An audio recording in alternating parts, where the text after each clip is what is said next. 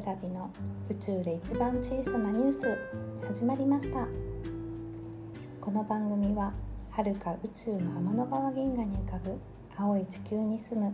月のセラビの毎日のちっちゃなニュースを日記のように音声で残していくポッドキャストです。喋りが苦手な月のセラビが自分自身と向き合うために始めたものです。お時間が許す方はどうぞお付き合いください。さて今回ポッドキャストを始めて5回目の放送になります。夫のポッドキャスト「父のたわごと」の中でこの月のセラビの番組を紹介してくれて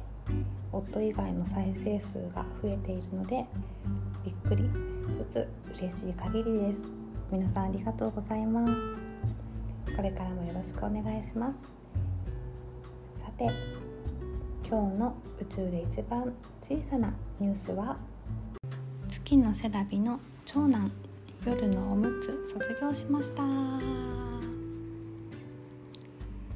い。月のセラビには2人息子がいて今3歳5ヶ月の長男と1歳4ヶ月の次男です。長男は2歳過ぎにトイトレを始めて今は昼間はパンツで自分でトイレに行ったり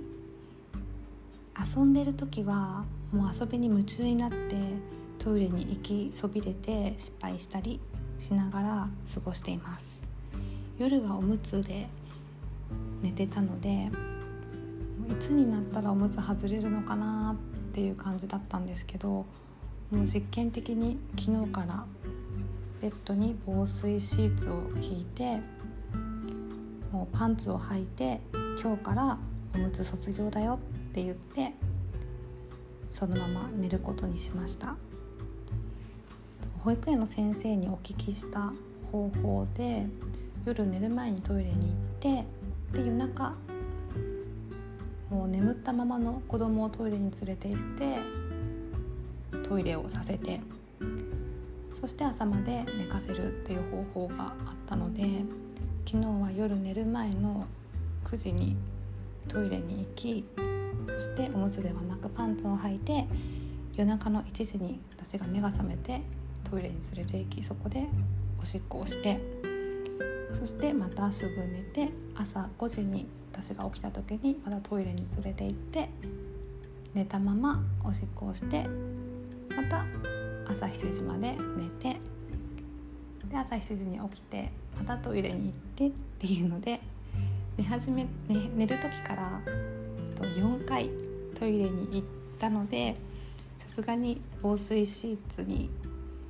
おもらしをすることもなく初日は成功と言っていいのか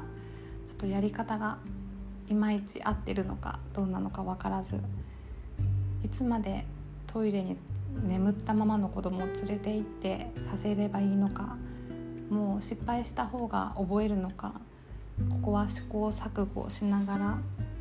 親子でやっていこうと思っています。そして時を同じくして我が家の玄関前に近所の野良猫さんが